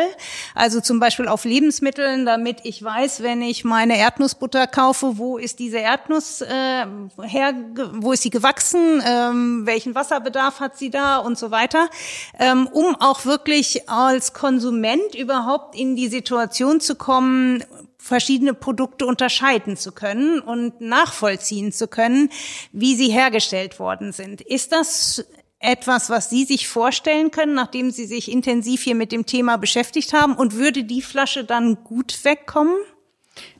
Vielleicht kann ich mal starten. Ähm, also der ökologische Fußabdruck ist etwas, was im Moment total im Trend ist. Alle sprechen davon, alle wollen ihn in irgendeiner Weise haben. Und auch da kann ich sagen, ja, wir beschäftigen uns natürlich schon seit Jahren damit. Also eine, eine Lifecycle-Analyse macht man etc. Wir haben auch für viele unserer Produkte die ganzen Ökobilanzen vorliegen. Aber alle Informationen, also zum Thema Nachhaltigkeit. Das sind ja unheimlich viele Aspekte. Das fängt bei Klima an, Inklusion, mhm. Kinderarbeit, also äh, you name it, ja. äh, auf ein Label zu bringen und dann irgendwie dem Verbraucher eine Zahl, äh, der Sinn des Lebens ist 42 oder so zu nehmen, ist sehr, sehr schwierig. Also diese Diskussionen laufen ja auf europäischer Ebene mit dem PEF. Man hat unheimlich viele Ansätze schon gemacht. Also ich würde es nicht ausschließen. Ich glaube schon, dass wir äh, umfassendere Informationen zu den Produkten mitgeben sollten in Zukunft. In welcher Weise das passiert, ob das jetzt mit einer Kennzahl passiert, ähm, ähm, weiß ich jetzt nicht genau. Es ist auf jeden Fall sehr schwierig, aber wir beschäftigen uns absolut mit dem Thema. Ob diese Flasche da jetzt gut bei wegkommt, da muss ich jetzt ja noch ein, äh, das Waschmittel, was da drin ist, ist, ist nachhaltig, hat äh, pflanzenbasierte Tenside, pflanzenbasierte Enzyme, ähm, es ist also nachhaltiger äh, komponiert als andere Waschmittel. Es wäscht aber trotzdem, das ist auch etwas, was ich ganz wichtig, muss ich jetzt noch mal sagen hier. Das ist nämlich das Konzept von sieben Generationen. Das ist nicht nur zum Sammeln, ja. Ja, das ist ja ein ganz interessanter Punkt, weil ich glaube, es muss so Hand in Hand gehen, das, was nachgefragt wird und das, was angeboten wird. Wir haben für einen indischen Hersteller von Viskose sehr viel Forschung gemacht Anfang dieses Jahres, also gerade noch so vorm Lockdown, weil sie eine nachhaltige Viskose auf den Markt bringen und dann gerne wissen wollten, was kommt bei europäischen Verbrauchern an? Wonach entscheiden die? Was ist das Wichtige? Das, was du eben sagtest, Imke, ist es jetzt CO2? Ist es die Pflanzlichkeit? Oder sind es vielleicht die Arbeitsbedingungen in Indien, die in dieses Produkt geflossen sind? Ähm, und da kam sehr deutlich raus, dass die Konsumenten zumindest hier in Deutschland noch sehr diese Mischung suchen aus, ist, es ging halt um Kleidung, ist gut für meine Haut, trägt sich gut, ist genauso gut waschbar wie herkömmliche Materialien, also wie konventionell gesourcete Viskose. Ähm, und als nächstes kam dann der Punkt Bäume pflanzen. Nun habe ich äh, neulich in einem Ecosia-Artikel gelesen, man weiß langsam gar nicht mehr, wo man die Bäume pflanzen soll, die da alle gespendet werden. Wie ist das bei diesem Produkt? Sie haben auf das Hamburg-Thema, auf das Kreislauf-Thema gesetzt. Kommt das schon so durch bei den Konsumenten? Sagt ihr mal als Konsumenten. Und dann kann ich was sagen. Also ich glaube, Also- wir, bitte. Ach du, jetzt, jetzt du. Also ich glaube, dafür ist die Thematik noch ein Stück weit zu komplex ähm, zu erklären, welcher Aufwand überhaupt dahinter steht, dass dieses Rezyklat eingesetzt werden und zwar zu 100 Prozent in einer Flasche. Das ist vielleicht äh, den Verbraucherinnen und Verbrauchern gar nicht klar, wie viel Aufwand dahinter steckt. Oder auch einfach so eine Erwartungshaltung. Ja, ja, das ist jetzt selbstverständlich. Man macht halt mal jetzt Flaschen aus 100% Rezyklat, ohne zu wissen, was dahinter steckt. Und wenn man dann noch äh, tiefer abtaucht und beispielsweise mal so sich anschaut, ähm, was wird beispielsweise an CO2-Äquivalenten eingespart beim Einsatz von Rezyklaten im Vergleich zu Neuware, äh, diese Zahlen hat natürlich auch keine Verbraucherinnen und Verbraucher auf dem Schirm, was das dann für einen Skaleneffekt hat in der Größenordnung, von der wir hier sprechen. Wie ist es denn wirtschaftlich, das Produkt? Ist das diese Verpackung jetzt herzustellen teurer? Sie hatten das ja eben schon mal so ein bisschen angedeutet, dass es vom Erdölpreis sehr abhängig ist. Ähm, aber ist es auch wirtschaftlich eine sinnvolle ähm, Initiative? Also man muss einfach sagen, die Wirtschaftlichkeit, also der Business Case stand hier nicht im Vordergrund. Er, er ist langfristig und mittelfristig ist er natürlich für uns immer mit ein entscheidendes. Er stand in diesem Projekt nicht im Vordergrund. Also was wir jetzt hier alles per Hand gemacht haben, sowohl bei Violia als auch bei Unilever, das ist nichts, was man äh, wirklich geldlich bewerten möchte. Äh, darum ging es auch nicht. Es ging aber darum, dass Violia auf dieser Basis einfach äh, jetzt besser sortiert und recycelt und dass wir unser äh, Produktdesign verbessert haben. Ich glaube, da sind die Savings und da kann man auch den finanziellen Output dieses Projektes äh, generieren. Äh, diese Flasche äh, ist, ist im Prinzip baugleich mit der normalen. Die sollte dann am Ende auch nicht teurer sein als eine normale. Ähm, ja, das ist, glaube ich, so der Output. Einmal noch vom mir äh, Marketing-Konzept. also die Verbraucher sind heute der Mainstream, muss man sagen. Also wir können ja jetzt nicht ins Detail gehen. Kauft immer noch, das muss waschen. Wenn wir über Waschmittel sprechen, dann Waschmittel muss sauber waschen. Es muss irgendwie convenient sein. Ähm, ähm, und äh, ich habe einfach, genau wie du vorhin sagst, ich habe vielleicht was für Buntes, ich habe was für Feines. So, und dann äh, gucke ich, wie preissensitiv bin. Und, und danach kommen Nachhaltigkeitsaspekte. Aber man kann leider oder leider immer noch nicht sagen, dass die Verbraucherinnen und Verbraucher jetzt die Nachhaltigkeit an allererstes. Das ist eine kleine Gruppe und das ist super und die wächst auch. Ähm, aber gerade was wir hier wollen, wir wollen ja den Mainstream kriegen. Das ist ja genau der Punkt, dass wir nicht mit, mit dieser, mit dieser Ökogruppe weiterarbeiten wollen, sondern dass wir wirklich sagen, alle Verbraucher können was dafür tun und wir müssen sie einfach dafür begeistern. Und dafür muss das gut aussehen, dafür muss das auch funktionieren, äh, das muss convenient sein und ähm, von unserer Seite eben dann auch so nachhaltig wie möglich. Ich glaube, da haben wir uns schon eine harte Nuss rausgesucht, ähm, als Produkt sozusagen, das Waschmittel. Äh, es geht ja aber hier auch insbesondere aus unserer Perspektive um die Verpackung, aber nichtsdestotrotz ist vermutlich die Wechselbereitschaft, äh, ähm, das Waschmittel mal eben auszuprobieren und was Neues zu probieren, deutlich geringer als bei anderen Produktkategorien. Insofern muss da noch viel Überzeugungsarbeit vielleicht geleistet werden. Und das äh, tun wir ja beispielsweise durch diesen Podcast hier. Dass das natürlich einen Vorteil hat, dass sich das bezahlbar ist, etwas auszuprobieren. Der Gründer von äh, Kuschel, der Matthias, der hier im Podcast war, wenn ich da ein Badehandtuch kaufe für 79 Euro, das ist natürlich schon eine ganze Menge Geld. Ähm, der hatte aber das gleiche Argument gebracht. Er hat gesagt, ich will mich nicht einreihen in die äh, die Ökomarken, die es im Bekleidungsmarkt schon gibt, sondern ich will auf den großen Massenmarkt gehen. Ähm, er sagt, wir haben genug kleine Player, die sich da auch einen Namen gemacht haben. Er möchte jetzt den Massenmarkt. Äh, interessanterweise sagte er, dass er dieses Thema dass sie äh, Bäume pflanzen, um also eine positive Ökobilanz äh, zu haben, äh, dass sie das tatsächlich in Vordergrund stellen, weil das das ist, was bei den Konsumenten zieht, obwohl sein Ziel auch die Kreislaufwirtschaft ist. Er hat also ein, Tänzel ist ja auch ein Kreislaufwirtschaft hergestelltes Produkt, ähm, weil das ist sein persönliches Ziel, aber er sagt, die Konsumenten bekommt dann auch eher durch andere äh, nachhaltige Versprechen, die dem Konsumenten schon noch ein bisschen näher sind. Ja, wir sind ja an der Uni, sind wir immer auf Komplexität. Das ist natürlich unser tägliches Brot und das, was wir auch wollen. Aber ich glaube, hier müssen wir deutlich einfacher werden. Und wenn man solche Label mhm. so komplex macht, die ja auch so widersprüchlich sein können, auch wissenschaftlich in dem absoluten Conclusio, die, also das Ergebnis, was ich dann daraus ziehe, ist dann schwierig, so dass man so sich so rantasten muss. Papier, Glas ist gut zu trennen, begreift jeder, kriegt er auch wieder. Und sie begreift das auch. Und dann ist diese andere Frage, was können wir regional, saisonal, wenig verpackt, mhm. einfach zu transportieren und wenn verpackt, dann Recycling verpackt. Das sind, glaube ich, so die Schritte, über die wir gehen sollten und die wir dann auch da machen. Dass es funktional sein muss, ist irgendwie, steht dem außer Frage. Das ist aber so, mhm. was anderes sollte nicht auf den Markt.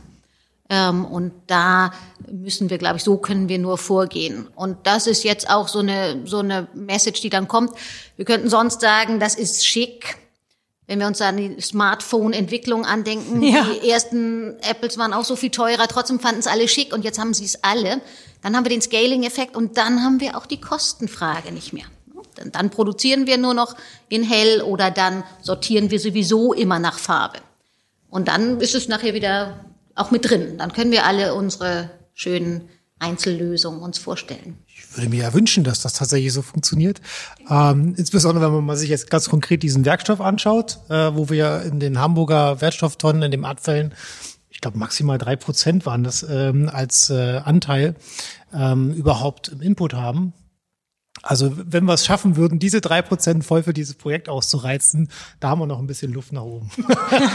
ja, aber dann soll es so weitergehen, dann kommt das nächste, das nächste Produkt, das nächste Material mit fünf Prozent und dann nochmal mit sieben und dann nochmal mit acht und dann summieren wir das auf und dann sortieren wir die Hälfte schon ganz gezielt aus. Mhm. Big Data und äh, Automatisierung ist ja alles möglich, technisch,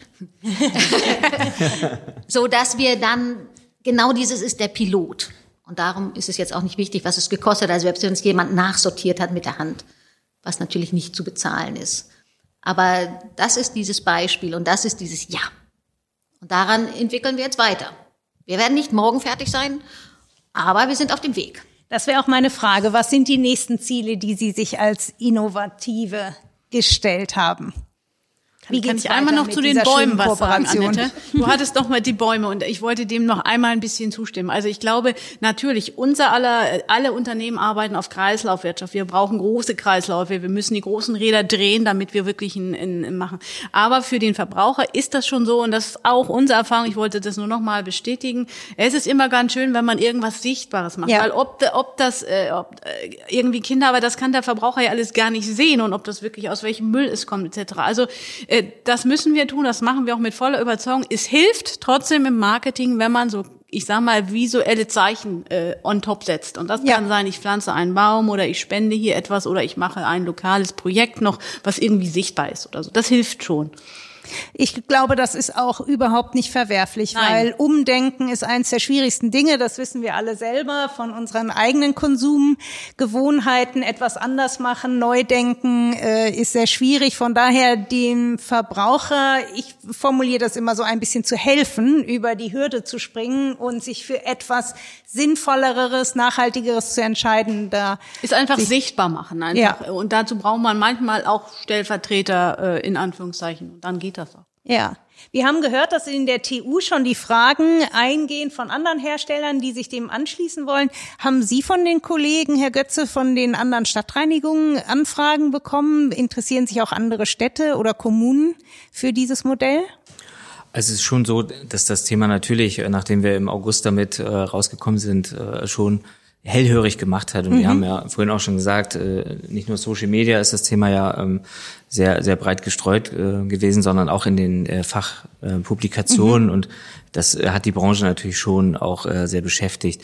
Ähm, ich glaube, diesen Prozess, den wir alle auch hier am Tisch ja durchgemacht haben, zu gucken, regional, finde ich die Partner denn auch ähm, in anderen Städten? Also ist es jetzt in Hamburg ist es nur hier möglich? Oder diese Grundsatzfrage habe ich in Stuttgart, München, Köln, äh, wo auch immer die gleiche Möglichkeit. Finde ich genau wieder die Wissenschaft, äh, finde ich äh, wieder ein, ein Global Player, der, der das Thema produziert und am Ende ins Regal stellt. Habe ich ähm, einen Abfallunternehmen, also ein, ein Entsorgungsunternehmen und ein, ein Recycler.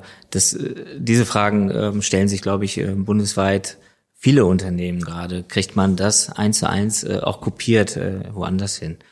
Ich würde ganz kurz noch einmal auf die, die Zahlen. Wir haben ja vorhin mhm. einmal so diese zwei bis drei Prozent, äh, die der Andreas genannt hat, ähm, was wir heute an diesem ähm, Kunststoff, dieser Flasche bei uns in dem in der gelben äh, Wertstofftonne, in dem gelben Säcken finden. Wenn man das mal auf die Flasche runterrechnet, dann äh, sprechen wir von fünf bis sechs Millionen Flaschen, die wir aus, aus unseren, aus der Tonne, aus dem gelben Sack äh, tatsächlich äh, in den Umlauf bringen können. Also das gibt dieser zwei Prozent nochmal eine andere Dimension, wenn man weiß, wie viel äh, Flaschen man eigentlich im Jahr selber in die, in die Waschmaschine gibt. Also nur mal. Ähm, ne, so. finde ich eine ganz wichtige Zahl, weil mit den Prozent tatsächlich kann ich jetzt als Nichtfachmann auch nicht so viel anfangen. Mit der Zahl, die sagt einem natürlich sehr viel mehr. Das hat, glaube ich, nochmal so eine ganz andere Wirkung, wenn man über Millionen spricht und äh, selber weiß, wie viel man vielleicht im Monat verbraucht. Also das ja, wollte ich einfach nochmal ergänzen, weil das, glaube ich, eine Zahl ist, die, die auch eindrucksvoll ist. Und wenn man dann sagt, es sind nur zwei bis drei Prozent äh, des Ganzen, dann kann man sich ja vorstellen, was man bei zukünftigen äh, Projekten ähm, dann auch aus den 98 restlichen Prozenten macht und welchen Kunststoff man dort als Basis nimmt, um neue Produkte zu entwickeln, weiter zu forschen, weiter einfach Ideen zu spinnen auch. Und da sollten wir uns auch frei machen, ähm, dieses zu tun. Zurzeit gibt es das Produkt bei Butni zu kaufen. War es schwierig, Butni zu überzeugen, beziehungsweise ähm, haben Sie da jetzt ein Exklusivrecht drauf oder werden wir das Produkt bald auch bei anderen Handelspartnern finden? Butni ist, ist äh, Partner dieses Projektes. Im Moment ist das absolut exklusiv bei Butni äh, und Shelf. Wie das weitergeht, wie gesagt, das wissen wir in diesem Augenblick nicht. Wir haben aber schon die nächsten Meetings anberaumt. Äh, da wird es genau um diese Diskussion gehen. Wie gibt es, äh, wie wie kann es weitergehen? Sind denn weitere Produkte geplant? Soll da mal eine Produktrange draus werden, dass man noch verschiedene andere Waschmittel oder Haushaltsreiniger ähm, produziert?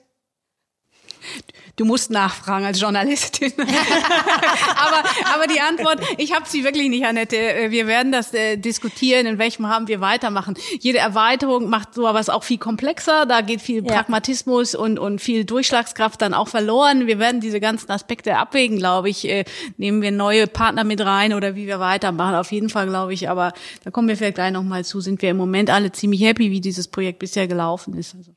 Und natürlich drängen wir alle dazu, dass es mehr wird und mehr Produkte ja, kommen. Unbedingt. Also da ist, da ja. ist die Diskussion virulent. Und natürlich, das Beispiel ist gut gelaufen. Es war teuer, es wurde viel gelernt, aber es ist gut gelaufen. Und das ist jetzt der Ausgangspunkt, wo es dann weitergeht. Begleitforschung läuft darüber jetzt weiter. Wie hat die Sammlung zum Beispiel noch Einfluss auf die Qualität? Also wie erfasse ich das Material? Wie getrennt halte ich das? Und das, das läuft alles, alles parallel weiter. Mhm. Auch das Konsumverhalten wird weiter beguckt. Ähm, und die Technik natürlich, was können wir da alles tun? Wie können wir es noch besser markieren und rausholen? Also insofern, das läuft weiter. Und dieses war jetzt so dieser erste Pilz, der da so rauskam, so ja. plopp. Und wow, es geht. Und jetzt werden noch ganz viele kommen. Also ich bin grundsätzlich optimistisch, aber es werden einfach mehr werden. Herr Götze, Sie haben ja vorhin schon mal sehr schön gesagt, wie viel Initiative auch da hineingeht, schon mal der Jugend äh, ganz früh beizubringen, äh, wie Mülltrennung funktioniert, was mit unseren Abfällen passiert und welchen Beitrag sie selber leisten können. Was sind jetzt weitergehend für Sie aus diesem Projekt heraus Initiativen, die Sie anstoßen wollen, um uns als Gesellschaft bewusster zu machen, äh, was für Müll für ein Problem darstellt? Also ich bin da tatsächlich noch gar nicht bei weitergehen, sondern ich bin erstmal dabei, dass wir die Themen, also das, was wir hier in diesem Projekt auch entwickelt haben, einfach auch weiter penetrieren, dass wir die Menschen, ähm, ich sag mal, vor sich bei Laune halten, äh, damit sie sich damit auseinandersetzen. Wohl wissend aber, dass ähm, die aktuelle gesellschaftliche Situation mit, mit Corona und äh, mhm. äh, Sorgen, Ängste, Nöte, die, die ja auch jeder für sich anders empfindet, ähm, dabei ernst zu nehmen und niemanden ähm, dann mit den Informationen auch ähm, überfordern. Nichtsdestotrotz müssen wir natürlich die Themen weiterspielen. Wir müssen weiter ähm, die, die Bürgerinnen und Bürger auch bitten, mitzumachen, um eben äh, erfolgreich solche Projekte fortzuführen. Das äh, geht nicht alleine. Es können nicht äh, fünf mhm. Beteiligte äh, an einem Roundtable irgendwie umsetzen. Da brauchen wir schon alle für. Der Konsument, der es am Ende dann auch mitträgt, ähm, der, äh, der Bürger, der zu Hause vernünftig trennt. Also sind eigentlich alle gefordert. Und ich glaube, das Durchhalten nicht nur äh, der Gesellschaft zum Thema äh, Pandemie, mhm. sondern auch das Durchhalten äh, zu sensibilisieren, wie wichtig das Thema ist, was wir hier bewegt haben. Und da bin ich gar nicht bei der Flasche. So, so eigen wollen wir da gar nicht sein, glaube ich, dass es nur um diese Flasche geht, sondern das ist ja ein grundsätzliches Thema. Und da dieses Dranbleiben, einfach ähm, auch die, die Energie aufwenden, ähm, dass das Thema nicht verschwindet von der, äh, von der Agenda und aus den Köpfen. Das ist für mich die, die, die größte Herausforderung mhm. fürs Projekt, aber auch gesamtgesellschaftlich einfach dran zu bleiben. Mhm. Das, das würde ich von meiner Seite aus noch gerne mal unterstreichen. Äh, Kai hat völlig richtig. Das gilt natürlich für uns auch, dass Covid-19 im Moment unheimlich viel überlagert und es ist einfach, da geht es um uns, um unsere Sicherheit, um, um unsere Gesundheit. Das ist auch klar. Aber wir sagen auch intern, äh, wir lassen auch Klima, äh, Kreislaufwirtschaft jetzt nicht auf einmal fallen. Das waren für uns wichtige Ziele in den letzten Jahren und sie bleiben mhm. das auch. Und ähm, ich spreche ja mit ganz vielen Kolleginnen und Kollegen und das ist denen auch wichtig, dass sie, da sind ja viele Überzeugungen dabei, da ist ja Engagement dahinter und das, das können wir jetzt nicht einfach fallen lassen, weil für Covid können wir wirklich als Einzelner vielleicht sogar gar nicht mal so viel tun, aber an diesen Projekten weiterarbeiten, im Marketing, im R&D-Bereich und das gibt den Kollegen auch eine ganze Menge. Also davon ganz genau das, was Kai gesagt hat. Äh, ja, das steht im Moment im Mittelpunkt, aber nein, wir versuchen diese Dinge trotzdem weiterzutreiben mit, mit vollem Elan. Ich glaube, das war ein tolles Schlusswort äh, zu diesem wunderbaren Gespräch. Ich bedanke mich sehr herzlich bei Ihnen fürs Kommen heute, fürs interessante Diskutieren und vor allen Dingen auch dafür, dass Sie uns so ein bisschen den Blick hinter die Kulissen ermöglicht haben. Und ich hoffe, dass auch dieser Podcast dazu beiträgt, dass mehr Kunden, Konsumenten das Produkt ausprobieren und auch verstehen, dass sie durchaus durch den Kauf einer einzelnen Waschmittelflasche einen nachhaltigen Beitrag leisten können. Herzlichen Dank an alle und ja, wir freuen uns auf das, was aus dieser Initiative noch zukünftig entsteht. Vielen Dankeschön. Dank. Vielen Dank. Danke dir, danke euch.